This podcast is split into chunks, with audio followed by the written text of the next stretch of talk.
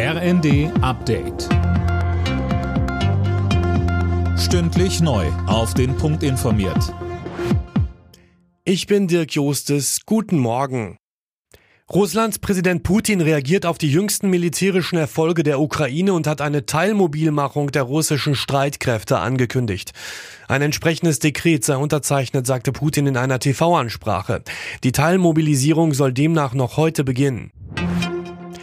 Jetzt ist es offiziell, der angeschlagene Energiekonzern Uniper wird verstaatlicht. Der Bund steigt zu 99 Prozent bei Deutschlands größtem Gasimporteur ein, so das Wirtschaftsministerium. Uniper war wegen ausbleibender Gaslieferungen aus Russland in Schieflage geraten. Zu der Verstaatlichung sagte Grünpolitiker Hofreiter bei NTV. Natürlich ist es auch nicht kostengünstig, aber es stabilisiert den Energiemarkt und in dem Zuge könnte man dann die Gasumlage beerdigen, die ich sowieso nie für die wirklich glücklichste Lösung gehalten habe.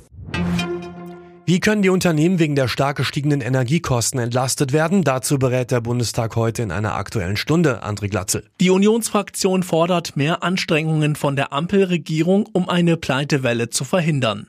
Weiteres Thema im Bundestag, die Förderung von Sprachkitas. Das Programm läuft zum Jahresende aus. Die Unionsfraktion und die Länder fordern, dass das Programm von der Bundesregierung verlängert wird.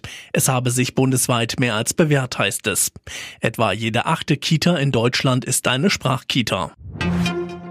Gute Nachrichten für Filmfans. Die Verleihung der Golden Globes wird im kommenden Jahr wieder im Fernsehen übertragen. In diesem Jahr wurden die Filmpreise ohne Publikum verliehen. Grund waren die Pandemie und Rassismus sowie Sexismusvorwürfe gegen die Organisatoren. Alle Nachrichten auf rnd.de